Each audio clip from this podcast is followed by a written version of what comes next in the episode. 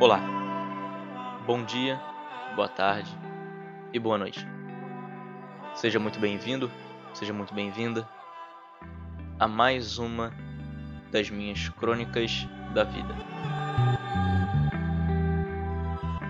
Hoje eu vou contar uma história de quando eu era bem pequeno, não que eu tenha crescido muito desde lá. Mas essa história vem de quando eu devia ter uns 3 ou 4 anos. Para contextualizar, eu preciso falar que eu era muito introspectivo.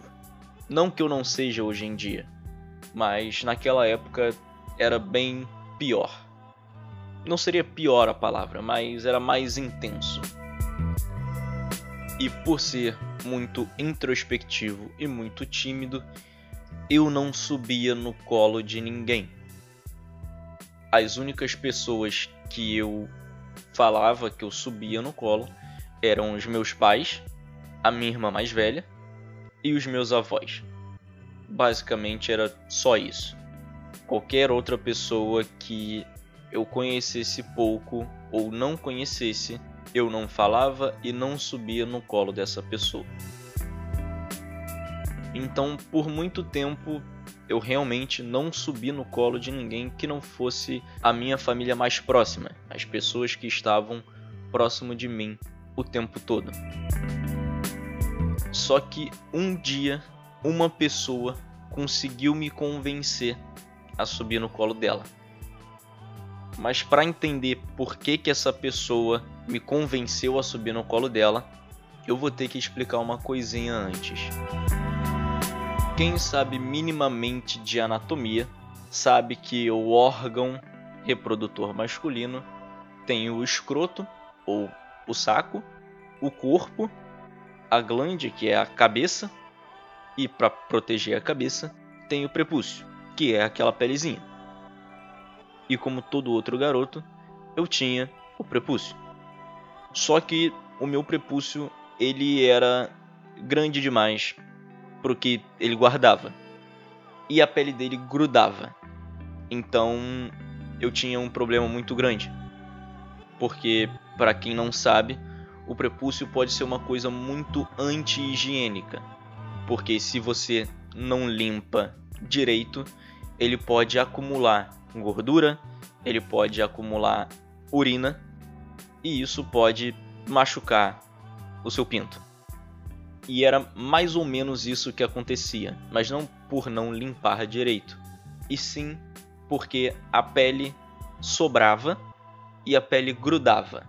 Basicamente, eu tinha fimose, que é quando se tem uma dificuldade ou uma impossibilidade de expor adequadamente a cabeça do pinto.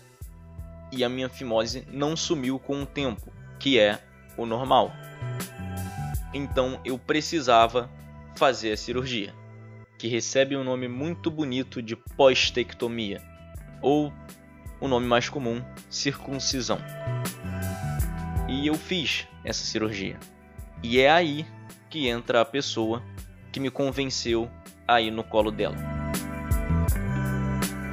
Eu fiz essa cirurgia quando eu devia ter aproximadamente uns 3 ou 4 anos. E eu precisava ir para o centro cirúrgico e os meus pais não iriam para o centro cirúrgico comigo. E o anestesista, que tinha ido aplicar anestesia em mim para eu não ficar acordado durante o processo, ele veio falar com os meus pais que ele precisava me levar para a sala de cirurgia. E se eu não me engano, nesse momento eu estava no colo dos meus pais. Eu acho que minha mãe falou em algum momento algo tipo: ele não vai no colo de ninguém, e aí ele veio tentar me pegar no colo. Ele chegou perto de mim, chegou perto dos meus pais, falou alguma coisa comigo e foi tentar me pegar no colo. Eu olhei para ele e na minha cabeça eu acho que aquilo ali era muito importante aquele momento. Eu falei, eu vou fazer essa. Eu vou fazer essa pelos meus pais. Eu não vou fazer eles irem para a sala de cirurgia comigo. Eu sou independente, embora eu tivesse 3 anos de idade. Eu olhei pro anestesista e eu pensei: tá aí, essa vai ser a primeira vez que eu vou no colo de uma pessoa completamente desconhecida que eu nunca tinha visto antes. E eu fui no colo do anestesista. Ele me levou para a sala de cirurgia. Eu lembro de ter conversado, falado alguma coisa com ele ou com o cirurgião, alguma coisa muito rápida, porque eu era uma pessoa de poucas palavras, por ser tímido talvez. E depois de um tempo, por conta da anestesia, eu apaguei. E foi feita a cirurgia em mim. E por isso, hoje, eu não tenho mais o meu prepúcio. E por causa disso, por causa dessa cirurgia, eu finalmente subi no colo de alguém. Se você gosta desse tipo de conteúdo, não esquece de seguir o podcast aqui no Spotify. Me segue lá no Instagram e no Twitter também.